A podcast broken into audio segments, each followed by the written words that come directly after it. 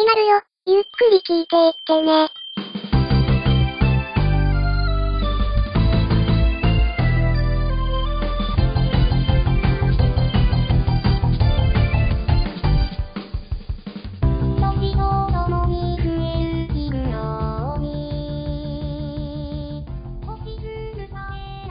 どうも、アニメカフェラテのショーです。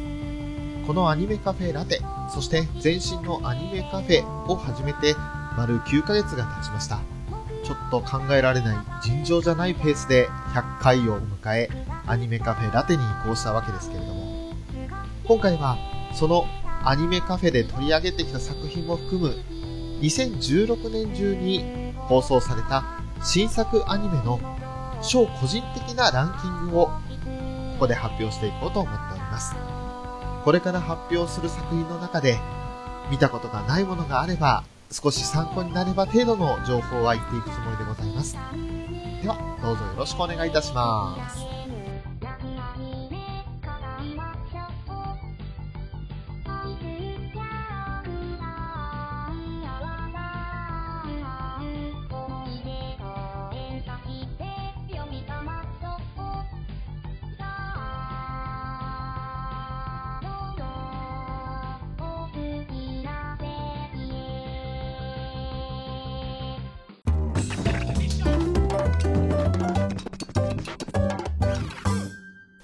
まずはですね、2016年冬の作品のランキングですけれども、この冬のアニメに関しては、ショーはまだあまりアニメをしっかり見ていない時期でしたので、数少ない中にはなるんですけれども、一応ですね、10作品見ていたので、その10作品をランキング付けしたいと思っております。えーまず第1位が昭和元禄落語真珠。こちらはタイトルにある通り落語のアニメですね。もう間もなく2017年の冬からは第2期が始まるということで、さらに注目されている作品になるんですけれども、あらすじを簡単に言いますと、昭和50年代頃がまず最初の舞台となっていて、落語がですね、えーもう一番盛り上がっていた時期を過ぎて、テレビだとか漫才だとかのブームに押されていた時代に、刑務所に入っていた元チンピラが刑務所に入ってる最中、服役中に慰問で訪れた八代目有楽亭八雲という登場人物がいるんですけれども、話家さんがいるんですが、その八雲が演じた死神という落語を聞いて感動し、出所後にそのまま八雲が出演している寄席に押しかけて、さらにその出入り口で待って弟子入りを申してるわけですね。今までは弟子を取らないと言ってきた八雲だったんですけれども、あまりの熱心さに負けて、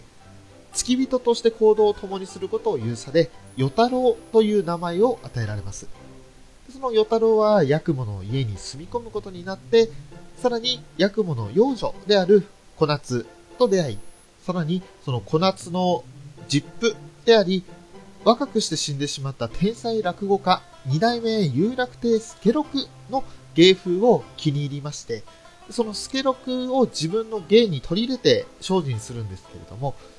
それをですね、えー、八雲にはあまりよく思われないんですね。どうやら八雲と助六の死には、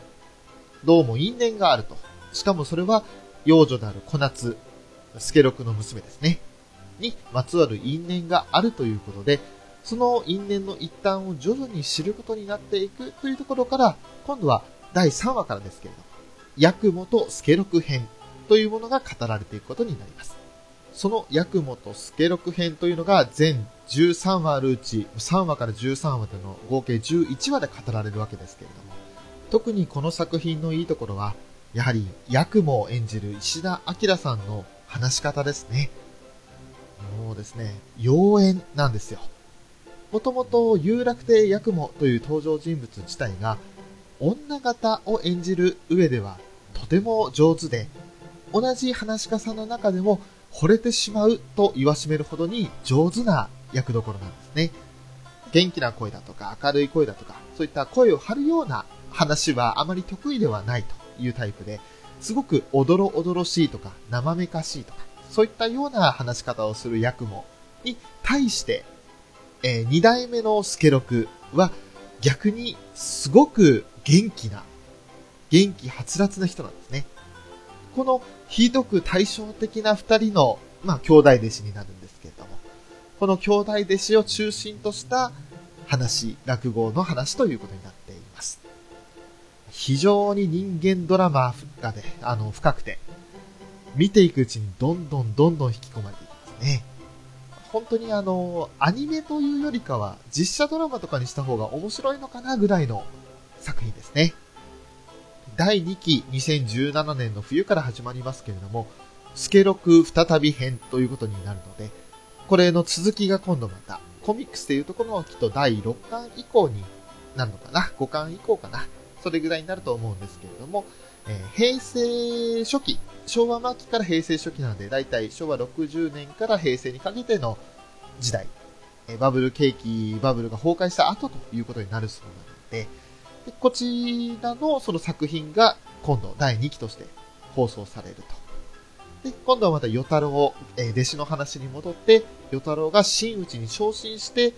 えー、小夏の父である二代目助六の名を継いで、三代目助六を名乗ったところから始まるというところになりますね。続いて第2位ですね。僕だけがいない街。これはもうドラマにもなったり映画にもなったりしてるので、かなり有名な作品だと思います。この作品は、ショーはリアルタイムでは見ていなかったんですけれども、その放送が終わった後、周りの評判を聞いて、あ、面白い作品なんだと見ておかなきゃと思って見た作品ですね。内容としては、主人公があの売れない漫画家、藤沼悟という漫画家なんですけれども、えー、特殊能力を持っていまして、リバイバルというふうに悟が呼んでいる能力で、えー、直後に起こる悪いこと、例えば交通事故であったり、そういったものが、その原因が取り除かれるまで、直前の場面に何度もタイムスリップしてしまうというものなんですね。でその原因を取り除かないとずっとそのまま続くので、しかも自分の意思とは関係なく発動するということで、マイナスだったことがプラマイゼロ、悪いことが発生しなくなるだけか、もしくは自分にとってマイナスになる。そういった能力自体には不満を持ちながら、ピザ屋のアルバイトをこなす日々を過ごしているんですね。そのピザの配達中に交通事故を巡るリバイバルに遭ってしまうわけですけれども、事故の被害は減らせたんですが、その事故を防ぐ代償として自分が交通事故に遭ってしまって、2日間入院してしまうことになるんですね。ただ、それによって、そのピザ屋で一緒にアルバイトしていたアイリと親しくなって、で、また、事故の知らせを受けて、北海道から上京した母親、幸子とアパートで暮らし始めることになるんですけれども、その後、そのお母さんと一緒に買い物してる最中にまたリバイバルが発生して、この時に子連れの男がなんか不審な挙動をしていると。で、それに注目した幸子、まあ、お母さんが誘拐を未然に防いだことを確信して、で、さらにその同時にですね、昔、1988年に北海道で起きた誘拐殺人事件の真犯人と、その挙動不審な男が同一犯じゃないかということにも気づくんです。お母さんは実は、あの、報道部、テレビの報道のアナウンサーで、洞察力が高かったということもあって、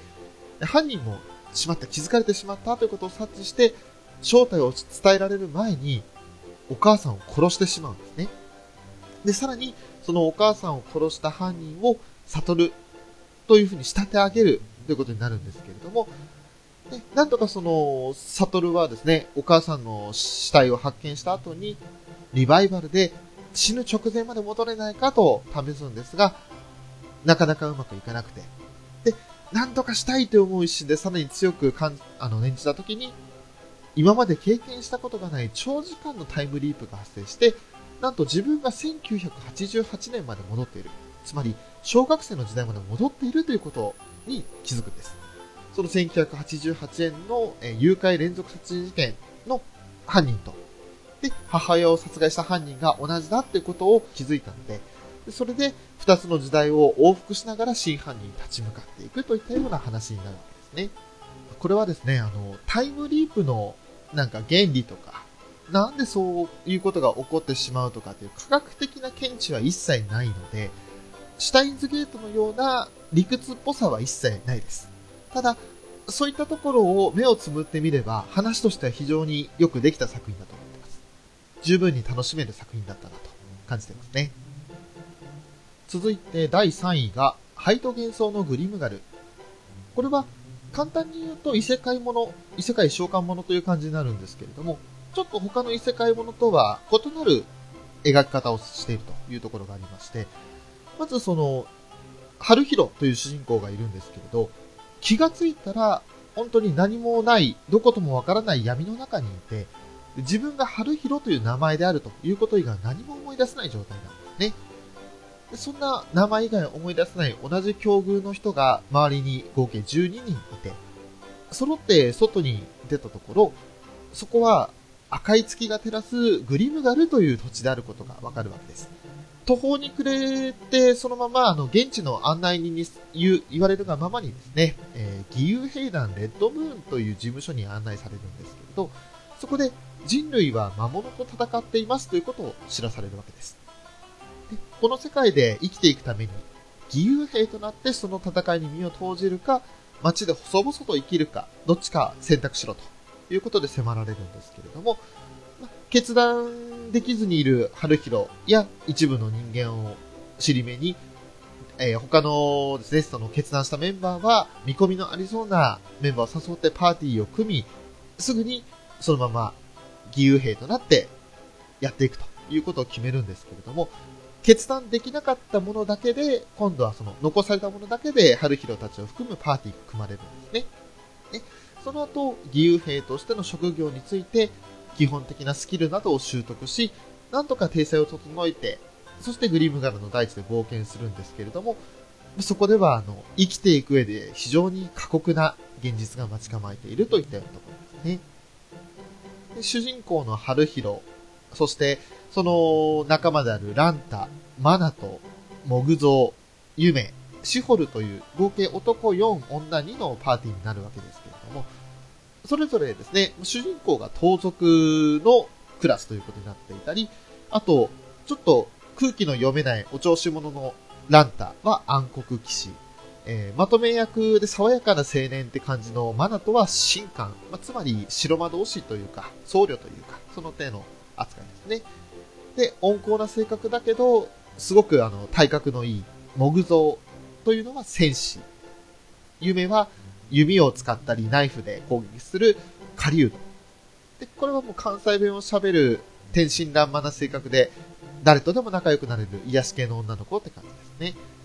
あとはシュホル。これは魔法使いで、小柄で可愛らしい、ちょっと引っ込み思案で臆病な女の子という感じですね。この6人で組んだパーティーで、え、一緒に生活をしつつ、そして協力し合いながらモンスターを倒しては報酬を得て、で、食べ物を調達したりするわけですけど、その異世界で生きなければならないとなった時の葛藤、戸惑い、そしてそれを乗り越えて仲間の思いを強くしていくというところが徐々に成長していく部分ではすごく魅力的な作品になっていて、あとは非常に絵が綺麗ですね。街の描き方、風景の描き方がとても綺麗で、そういったところがもう見ててなんと目の保養とはちょっと違うんですけれども、すごく気持ちのいい作品だったなと。内容的には非常に厳しいんですけどね。えー、その他にもですね、第4位にはシュバルテスマーケン、えー、第5位にはこの素晴らしい世界に祝福を。これは2017年の冬から第2期が始まるという作品になってますね。あとは第6位に旅待ちレイトショー。第7位に赤髪の白雪姫の第2期。そして、第8位にアクティブレイド機動教習室第8係。これは同じ2016年の秋に第2期が放送されまして、1年間で、えー、2度ですね、一気にその放送された作品にもなっています。その他、ファンタシースターオンライン 2G アニメーションや楽園ロジックなども見ましたけれども、えー、まあ、大体この7位ぐらいまで順位付けしたというところですね。はい、続いて、2016年の春の作品になりますけれども、まず2016年の春、これはちょうどアニメカフェも始めたということもありまして、えー、だいぶその新作アニメに注目して見るようになった時期になるんですけれども、その中でもやっぱり第1位となったのが、この番組でも取り上げました、リ・ゼロから始める異世界生活というアニメですね。えー、これはもう、実際にアニメカフェの方で会を設けたぐらい面白い、ハマった作品になりますけれども、これも、ハイト幻想のグリーンムガルと同じように、異世界召喚者ということにはなるんですけれども、また、グリムガルとはまた違ったシビアな話になっていて、死んでも主人公は生き返られるんですね。死に戻りができるということになって、死に戻って、え記憶などは引き継げる。まあ、つまりタイムリープのような能力になるんですけれども、まあ、その時死んだ時の痛みであったり、気持ち悪さといったものは記憶として残っているので、結局そのやり直した際に、テレビゲームのように、あ、ここでこうしてしまったから今回は失敗したんだ。じゃあ今度はこうしてみようというやり直しが効く作品になってますね。それだけ見ると、すごく、あ、じゃあ、どうとでもできるんじゃんと思うんですけど、次打った手が、またさらに違うことで邪魔されて失敗してしまうといったようなことにもなるので、その死のループから逃れるために最善を尽くすためにはどうしたらいいのかというのを繰り返し繰り返しやるので、精神的には正直、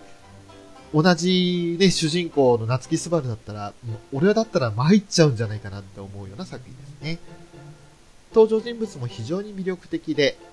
楽しい作品だなと思っております。もしよろしければ、アニメカフェの84回と85回で、えゲストにあの、にじパパ生活さんとペイタンさんをお迎えしてお話しさせていただきましたので、よろしければそちらを聞いていただければと思います。続いて、春の第2位ですが、えー、鋼鉄上のカバネリ。この作品を挙げたいと思います。アニメカフェの第36回でも、ゲストであるフェザーノートさんと、そしてテイタンさんをお迎えして話させていただいたんですけれども、簡単に言うと和風ゾンビものになります。えー、噛んだ人間をウイルス感染させて同族、まあ、つまり同じゾンビのような存在に変えるカバネという怪物がいるんですけれども、そんなカバネにもう覆い尽くされた世界なんですね。で、えー、まあ、日本がモデルになってるんですが、極東の島国になる日の本。では、駅と呼ばれる砦を用意して、でその砦同士を林代という走行蒸気機関車で往来することで、カバネから身を守ると、まあ、堅牢なインフラを整備することで生活を保っていたんですね。でその林代の中に鋼鉄城というものが一つあって、でその鋼鉄城が、えー、主人公たちが乗っている林代、主舞台と。いうことになるんですけれども、そんな駅の中に製鉄や蒸気機関の生産を主に行っている荒金駅という駅がありまして、そこにはあの、カバネによって妹を殺されてしまった生駒という、えー、少年ですね、がいて、これが主人公になるんですけれども、その妹を殺されてしまった生駒が、独自の対カバネ兵器、貫き術やカバネのウイルスの脳への侵食を止める器具などを独自に研究していたんですね。すべてカバネに対抗するためということになるんですけれども、ちょっと、周りからは不思議に見られているようなことになるんですが、ある日、まあ、不思議な雰囲気を持つ少女、無名を乗せた林城の一つ、その鋼鉄城が、え将軍家のある幕府最大の要塞である金剛閣に向かう途中で立ち寄ってくるんですけれども、その立ち寄った後、同じ日にカバネに乗っ取られた別の林代が荒金駅に突入してきて、そこで荒金駅内で、どんどんどんどんとその散っていったカバネによって、荒金駅はもう火の海になってしまう状態ですね。地獄絵図と化するんですけれども、そんな中で、生駒はカバネに対抗するんですけれども、カバネに今日疲れて噛まれてしまって、そのまま右手からだんだん侵食していく様子を見ながらも、自分で作った器具を使って、ウイルスの侵食をなんとか脳に届かないように止めるんですね。で、体はカバネになってしまったんですけれど、なんとか理性と人格を保った状態。カバネと人間の中間なるカバネリという存在になるんですね。でその後、まあ、たくさんの犠牲を払った上で、町の住民たちは鋼鉄城に避難をして、そこから逃げるんですけれども、え鋼鉄城でですね、その、いろいろ、まあ、とても熱いパイプなどが倒れてきたときに、簡単に片手で、しかも何も厚がりもせずに、周りの人間からそのパイプを守る、パイプから守るといったようなことをやってしまった生駒は、お前は一体何なんだというふうに見られるんですけれども、なんと、生駒だけじゃなく、無名も同じカバネリという存在になっていたんですね。その、生駒、無名を含めたカバネリと、そしてカバネを恐れる人間たちの鋼鉄上での共同生活とともに、混合核へ向かっていかなければいけないと、そこでかくまってもらいたいといった意味で、混合核に向かうといった話になっています。この作品に関しては、絵がまずオープニングが非常に盛り上がるし、あとは絵が綺麗ですね。迫力もありますので。でこの年末ですね、あの特別総集編が行う映画館で上映されているのと、上映の前にですね、先行情報として第2期の制作も始まったよということもニュースになっていたので、これは多分2017年中なのか、もしくは2018年になるかもしれないんですけど、第2期が考えられているということだそうです。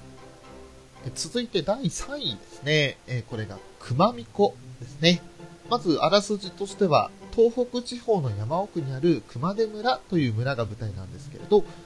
その熊手村の山の上にある熊手神社という神社に、巫女として使える中学生の少女、まちちゃんという少女がいるんですけれども、まちは都会の高校に進学したいというふうに決意をするんですね。ただ、ずっと山奥で暮らしていたので、田舎コンプレックスを抱えていると。でさらには極度の機械音痴である状態で、それこそ携帯電話、スマートフォンなども操作できないし、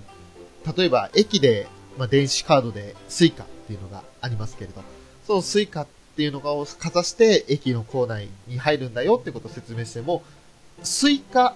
と何かその果物の物々交換をしなきゃいけないんじゃないかというふうに考えてしまうような、とんでもなく、えー、考えが田舎な、田舎というかね、何も世間のこと知らないといったような可愛い女の子なんですよ。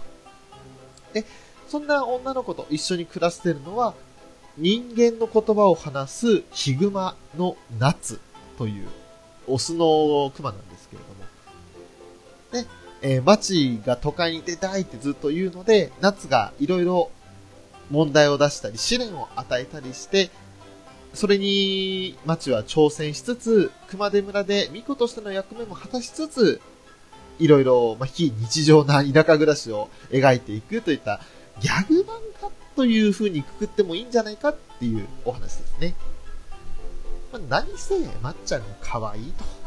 ええもう可愛い可愛い可愛いで、えー、ずっと見て笑って見てられるような作品でしたね。おすすめ作品だと思ってます。えー、その他にもですね、第4位には、えー、サンクールでこの秋まで続いた、ジョジョの奇妙な冒険第4部、ダイヤモンドは砕けない、ですとか、第5位には、機動戦士ガンダムユニコーン B0096。これは OVA 版をテレビ版にリサイズした形になっていて、えー、一部新規カットも含めたり、あとはオープニング、エンディングを新たに作ったりといったような作品でしたね。大きな話の流れは変わらないです。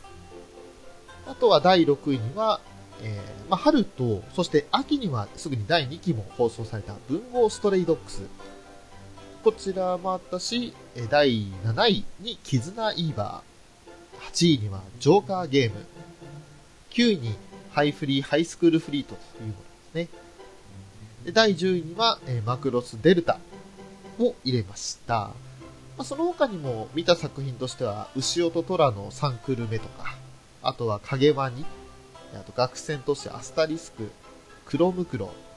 ネトゲの嫁は女の子じゃないと思ったとか、坂本ですがとか、えー、三者三様、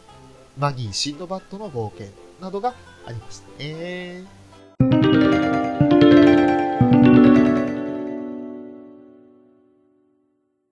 で続きまして、夏のアニメですね。夏のアニメも見たところ、え途中でやめてしまったものも含めると18作品見ているんですけれども、まあ何せその中で1位となったら、散々パラ我々の番組でやってきましたラブライブサンシャイン。これはもう揺るぎない1位ですね。え、まあ多く語ることはさほどこの場ではないので、えー、ラブライブに興味のある方はぜひ過去回を聞いていただければと思います。このアニメカフェ、今のところ110近く配信してますけれども、そのうちの30、40がラブライブの話ですので、よろしくお願いいたします。はい。で、第2がリライフですね。これがどんな話かと言いますと、大学を卒業した後、就職した会社をわずか3ヶ月で退職してしまって、えー、ま休職中、職を求めてる最中の海崎新という主人公がいるんですけれども、もともとその大学受験した時点で二浪した上でさらに大学院に進学していたので、その就職したのも27歳だったんですね。で、若くもなくて、就活は難航してしまうんですけれども、ま、つまりニートな状態になってしまっているんですが、でその、まあ、生活に悩みながらも、で、親からも戻ってこいと、で、仕送りはもうやめる、これ以上送れないっていうふうに言われながら、まあ、困ったなーって言ってる中で、リライフ研究所の職員を名乗る夜明け亮という登場人物が現れて、えー、ニートを社会復帰させるリライフというプロジェクトに参加しないかということを提案してくるんですね。そんな何をするのかということなんですけれど、1年間高校3年生の生活を送ってくださいと。それを提案して、とある薬を渡すんです。で、その薬がですね、あの、某名探偵みたいな感じで、えー、記憶ですとか考え方はそのままに、高校生まで体が若返ると。つまり10年ほど前の若返りができるという薬なんですけれども、えー、1年間の生活費や、その後の就職先の紹介に関しては、実験に参加してくれたら保証しますよというふうに言われて、もう後がないというかね、次がなかなか見つからないあなたにとっては、二度目の高校生活を送る方がいいだろうという判断で、その薬を受け取り、ちょっとその晩は考えながら酔っ払ってしまって、知らないうちにその薬を飲んでしまうという、グダグダっぷりなんですね。で、なかなかその大学院まで卒業したはずなのに、テストを受ければ全教科加点で追試の連続だとか、で、体育の授業でボール投げでは肩がまあ、なかなか回らなくてボールが飛ばせない。と競争では足がつってしまうといったような完全におっさんになってしまっていたんですけれども、そんな悪戦苦闘するあなたと、えー、まあ、コミュ障ですね。とても頭がいい子なんですけれど、コミュ障でぼっちな女の子、えー、白千鶴ですとか、えー、勉強は得意だけど、運動音痴なチャラ男のオーガ。そして、仏器ラボで努力家、仏器ラボなんですけれど、努力家な下流。編入生で天然系の小野屋といったような個性的なクラスメートたちと共に高校生活を送るうちに、新たな内面だけではなくて、周囲にも変化が起こっていくと。周囲にも何かその変化が起こっていくといったような、そんなストーリーになっています。個人的にはあの年代が非常に近いのもあって、とてもあの、面白いネタがですね、ああ、それドンピシャっていうネタが多かったので、大体そうですね、20代後半から、まあ30代前半ぐらいまでの方々だと、おうんうんっていう風に、こう、うなずきながら見れるような作品になってるかなというふうに思いますね。あと、特筆すべきなのは、当時流行っていた曲が、まあ、それこそ MD コンポで再生されるエンディングテーマですね。で第1話では、あの、奥田民生さんの E10 ライダーだとか、第2話では TM レボリューションのホットリミット第3話でブラックビスケッツのタイミングだったり、そして個人的には第11話で披露されたケミストリーの Pieces of a Dream っていうのがありましたので、そういったところ、毎回毎回変わるエンディングテーマにも注目が集まってましたね。続いて第3位がニューゲームですね。まあ、キャラクターデザインはそんなに大人っぽくはないんですけど、むしろ子供っぽいんですけれど、えー、社会人の会社に入社した高校生上がりの女の子が主人公なんですね。えー、鈴風青葉という女の子が主人公で、まあ、高校卒業した後に、小学校の時から大好きだったコンピューターゲーム、RPG なんですけど、フェアリーズストーリーというシリーズを制作しているイーグルジャンプという会社にグラフィッカーとして就職するで、その入社するという場面から物語は始まっていくんですけれども、キャラクターデザイナーになるという明確な目標があって、で、その目標のために、まあ、若い女性ばかりで、その友好的な雰囲気なチームに配属されるんですけれども、そこでなんとそのフェアリーズストーリーのデザイナーであった八神光が自分の先輩、上司として、えー、そこにいるんですけれど、そんな八神光だとか、その他にも一緒にあのモデリング作業をしたりする仲間たちと共に、和気あいあいと進んでいくストーリーという感じですね。ま特別何かストーリーを語るようなことはなくて、どちらかというとくまみこのような、ストーリーは合ってないような感じで、ギャグっていうほどじゃないんですけど、ほのぼのとした感じの作品ですね。で、若干有利的要素もあったりするような作品になってます。ただ、面白く見れたかなと。一応これ3位にはつけてるんですけれども、ギャグ漫画の位置づけで言うと多分1位かなっていうところですね。まあ、どうしてもあの、夏には1位揺るがないものがあるので、順位付けするとここに来てしまったなというところです。そして、我々の番組でも取り上げました、アママと稲妻が第4位に入ってますね。これは、え、フェザーノートさんと、そして猫やんさんをお迎えして話をさせていただいておりますので、もしよろしければ、これはですね、第87回と88回、アニメカフェ側の方を聞いていただけると良いかなと思います。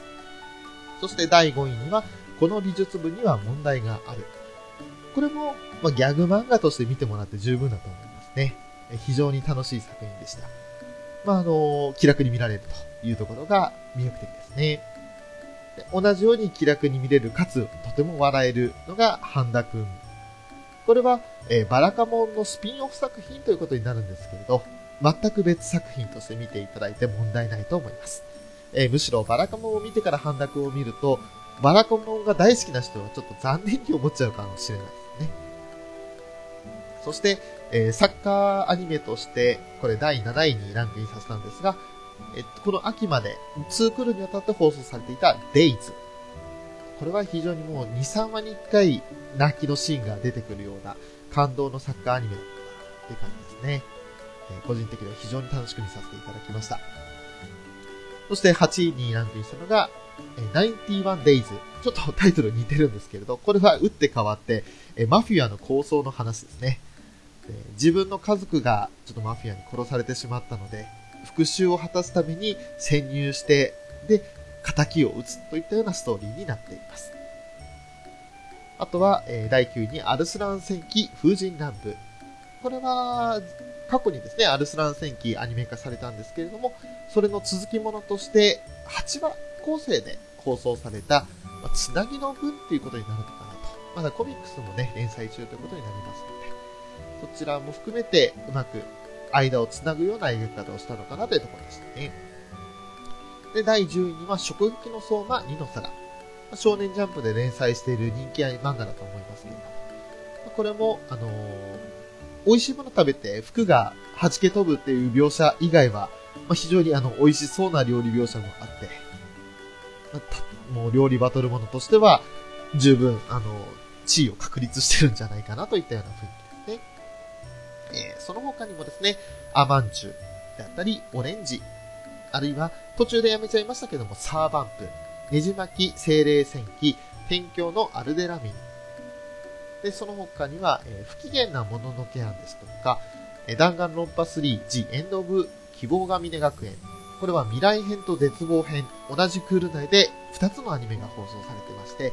リンクしていくと、だんだんその真相が分かってくるといったような面白い作りになりましたね。でその他にも、チア男子、七つの大罪の聖戦の予兆といったような作品を見ましたけれども、ちょっと、えー、ベスト10には入らないランキング外ということにさせていただきました。えー、そしてこの秋終わったばかりの作品、えー、16作品を結果的に見たんですけれど、その中でも第1位はやはりドリフターズになりますね。ストーリーは日本史にですね、西暦1600年関ヶ原の戦いというものがありましたけれども、その戦いの最中に、紫という謎の存在の手によって、エルフだとかオークがいる異世界に召喚されてしまった島津豊久という戦国武将が主人公の話になっています。その豊久は同様にその世界に流れ着いた織田信長や那須与一と出会い、えー、その地においては漂流者、ドリフターズと呼ばれる豊久たちなんですけれども、まあ、成り行きとその武士としての本能から人間がその世界で、えー、オルテ帝国という風なものを築き上げて、エルフたちを支配したりしてるんですね。で、その支配されているエルフの村を解放して、その勢いのまま国取りを開始しようということになっていく話なんですけれども、まあ、あの、相手としては、その人間が支配するといった帝国もあれば、えー、エンズ、廃棄物と呼ばれる召喚者たち。まあ、つまり、同じように紫の手によって召喚されたのがドリフターズであれば、反対にイージーと呼ばれる人物がどんどんこの世界に召喚している召喚者もいて、で、その中には国王、黒い王という、うん、ちょっとあの頂点に君臨するものがいるんですけれども、そいつを中心として人ならざる者の軍勢を持って人類を絶滅させるべく進軍をしているといったところがあるんですね。で、そこに、えー、安倍の生命率いる、まあ、あのー、陰陽師ですね、安倍の生命それが、え魔導結社10月期間ま、つまりオクトというふうに呼ばれているような期間があるんですけれども、そのオクトはどんどんその漂流者を集めて、ドリフターズを集めて国王軍に対抗すべく、で豊久たちにも協力を要請するんですけれども、信長は漂流者による国取りこそが唯一の方法だということで、えー、安倍の生命に説得をするんですね。でそんな中で、えー、徐々にその国王の命を受けたエンズ、まあ、ジャンヌだとかもどんどん襲撃してくるんですけれども、そいつらをと戦いながら進んでいくといったような話になっていて、非常に迫力のある線が太い、もう男だったらこの作品好きじゃないかなっていうような作品でしたね。まあ、本当に血気盛んな作品でした。これがですね、なかなかその放送されていた曲が少なくって、えー、アベマ TV でリアルタイム視聴するしか方法がなく、なかなかその録画した後でゆっくり見る、見直すっていったことができない作品だったんですけれど、まあ、1週間に1回見ただけでも非常に楽しめたのは良かったかなと。これはもうダントツの秋アニメの1位かなっていう印象がありますね。続いて第2位ですが、それがユーリオンアイスですね。えーユーリという主人公、勝木優里という日本人の23歳の男性、えー、フィギュアスケート選手がいるんですけれども、まあ、スケートの特別強化選手であって、実力は確かなんですが、ただその初出場した世界グランプリ、グランプリファイナルでメンタルの弱さを露呈しまして、すごく大敗してしまったんですね。見事に負けてしまったんですけれども、それによって、その後大きな大会にも選抜されずに、あ、もうスケート人生終わりかなと。えー、引退も含めた今後の身の振り方を考えるべく、実家に戻るんですね。で、その実家が九州の派設、えまあ、佐賀県の唐津市がモデルになっている物語上の架空の街にはなるんですけれども、実家がそこに温泉旅館を構えていて、そこにまず帰ってちょっと引きこもりというわけじゃないんですけど、どうしようかなということで、ぼーっとしてしまっていたんですね。で、そんな中で、その昔のリンクメイトである女の子が、実はその世界トップのフィギュア選手であるビクトル・ニキフォルフというロシア人のプログラムが、まあその選手が大好きで、で、その子のために、そのビクトルのプログラムをユーリが滑るわけですよ。で、それを、その女の子の娘である三つ子の3姉妹がいるんですけれど、でそれがあの無断にネットでアップロードしたことで、それが拡散されてしまうんですね。ただそれは、なんとそのビクトル本人の目に触れて、その動画を見たビクトルが、その、ユーリの実家を訪れて、ユーリのコーチになるよっていうことで申し出てくる。といったところからストーリーが始まっていくということになりますね。あの、非常に面白い、あの、作画に力が入っていて、CG を一切使わないスケーティングの作画だったんですけれども、これがですね、まあちょっと度肝抜かれましたね。よくここまで書き連ねたなというような感じで、書く書くもしない、すごくスケートしてるっていうのがわかる書き方をしているので、これをね、今だったらもう CG 技術とかでいくらでも描けると思うんですけど、手書きで昔ながらのやり方でやってのけたのはすごい作品だったなと思いますね。え、続いて第3位にランクインしたのがオカルティックナインですね。これはですね、非常に内容を話すともうネタバレにつながってしまうようななかなか説明が難しい作品にはなるんですけれど、まず、その制作したのは、あの、シュタインズゲートなどを作った志倉千代丸さんですね。えー、まあ、簡単にまず冒頭を説明すると、キリキリバサラというそのまとめブログを管理しているガモンユータという主人公がいるんですけれど、あの、オカルト的な話題にチャチャを入れて訪問者を増やしたり、広告収入だけで生活できるようになりたいなっていう風に夢見てる、まあ、要するにダメ人間というか、そんな感じなんですけれど、ある日、その、えー、ゆうたのブログのコメント欄に、女子高生占い師としてネットで人気を集める、相川美優という女の子の、その存在が書き込みから分かりまして、その子に好意を持つんですね。で、ゆうたの後輩で、ブログのスタッフでもある、鳴沢涼香という女の子がいるんですけど、その子の指摘で、みゆが占い番組を収録している場所が、えー、高校の視聴覚室だよということが分かって、ゆうたとりょうかはみゆに会いに行くんですけれども、ゆうたの姿を見たみゆは、あなたのことを待ってたんです、というふうに意外なことを言って、りょうかと共にブログのスタッフになることを了承すると言うんですね。で、えっていうような、その、まず入り方というか、正直この作品は6話までは我慢して見ないといけない作品で、で、7話以降、それまで語られてきた内容が一気に集約されていくというか、その前振りが、まあ、効く作品で、全12話なんですけれど、もうね、前半を我慢した後の気持ちよさはないですね。さすが志倉千代丸さんの作品というか、シュタインズゲートでも同じように、最初の6話ぐらいまで我慢して、それから一気に引き込まれて、もうあとは、ね、ジェットコースターがどんどんスピードつけていくような勢い。で、そんな感じですけれども。まさにそれと同じような感じで、もう、オカルティックが、まあ、ちょっと事件に巻き込まれるといったような感じですね。それを、事件を解決していくといったような話になっています。これはちょっと実際に興味があったら見てもらわないといけないですね。まあ、非常にアニメだと言ってもかなり文字数が多いので、えー、理解するのにはかなり難しいとは思うんですけど、ショーもなかなか最初は理解できずに、あれそんなシーンあったっけっていう風に途中飛ばしながら、なんとなくで見ました。ただ、そんななんとなくでもスッキリする作品でしたね。えー、その他ですね、第4位には、えー、冬にもまだ続く3月のライオン。これは1月2日と1月3日にかけて、今のところ放送された11話 ?12 話まで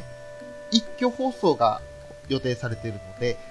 これから見ようかなと思う人も1月2日と3日の分を録画したりしてみれば、全然追いつける作品ですね。非常にほんわかしてて、えー、いい作品だと思ってます。で、第5位には、機動戦士ガンダム鉄血のオルフェンズの第2期ですね。でこれもまだ冬以降続きますので、多分、冬時期までで25話あって、で、前回の1期と合わせて全50話といったようなことになるんじゃないかと思います。第6位には、ラグビーアニメのオールアウト。これも秋から、そして2017年の冬にかけて2クールで放送される予定になっていますね。今非常に強豪校なども出てきて、でさらに自分たち、ね、人口もすごく力をつけてきて面白くなってきたところになってますね。あとは第7位に、うどんの国の金色けまりという作品。ちょっと見た目はね、あの、半田くんだとかバラカモンに近い絵柄なのかなと思ったんですけれど、ま、非常にほんわかした、ちょっと現実離れしてる部分もあるんですけれど、まあね、いい作品でしたね。感動ものでした。第8位には、アジンの2期ですね。これもまた、まあね、あの、アジン自体が、さっきの金色決まりとは真逆の、非常にその、スプラッターなというか、そんなような作品なので、えー、これはちょっと見る人は、うん、なかなかあの選ばれるかなと。えー、ちょっとあの万人にはお勧めできない作品にはなっているんですけれど、こういった類の演出とか表現が苦手じゃない方は、まあ面白く見られるのかなと。で、CG アニメーションなんですけれど、面白いことに、先にその声優さんとかの声、演技を撮って、で、その演技に合わせて CG アニメーションを作るので、何かその口パクに合わせて声を当てるといったアフレコとは違う、すごい臨場感を感じられるプレスコ方式で撮ったアニメーションですね。そして第9位には週末のイゼッタ。えー、第二次世界大戦時期の戦争ものかなと思いきや、えー、魔女大戦っていう感じの作品でしたけれども、これもまた絵柄も綺麗ですし、えー、物語の登場キャラクターも非常に魅力的なので、これも楽しく見ましたね。そして第10位には船を編む。これはあの映画化された作品になってますけれども、えー、アニメーションでも非常に面白く見えましたね。最後の方なんか、ちょっと感動して涙を流してしまうようなところもありました。その他にもですね、えー、怪獣ガールズウルトラ怪獣擬人化計画といった5分アニメなんですけれど、それだとか、えガーリッシュナンバ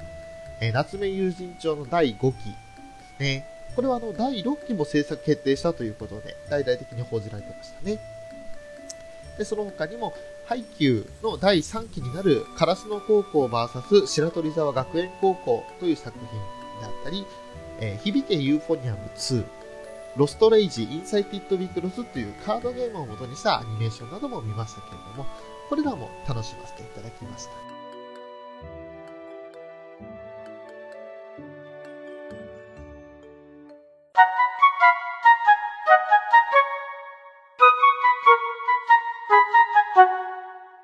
以上ですね。私、2016年の新作アニメの中で見た作品の中で、さらにランキング付けをしたという結果になってますけれども、これからですね、ゆっくりその一作品ずつ取り上げていくものもあるかと思いますし、す、で、に取り上げた作品も中にはありますので、もしよろしければそういったものを聞いていただく、あるいはこれからですね、配信されたら配信されるのを楽しみにしていただければなと思っております。えー、アニメカフェですね、丸9ヶ月やらせていただきまして、えー、2016年ですね、一気に108ですか、といったような、ものすごいえー、尋常じゃない配信数になっていたとは思うんですけれども、これからもですね、自分たちが誰よりも楽しみながら、そして皆さんにも楽しんでいただけるような作品作り、えー、番組作りをしていきたいなと思っておりますので、どうぞよろしくお願いいたします。えー、今回ですね、アニメカフェラテのショー一人でお送りいたしましたけれども、いかがでしたでしょうか？また、この番組ですね、参加したいと言ってくださる方も随時募集いたしますし、え年明けはですね、本当は年末に予定していました、あの、我々が、我々がというか私が特に大好きなラブライブの座談会ですね、えサンシャインの座談会もいろいろ考えたりして、あとは新しい番組のチェックだとか、そういったことも考えていこうかなと思っておりますので、もしよろしければまた楽しんでいただければと思います。それではアニメカフェラテのショーがお送りいたしました。良いお年を。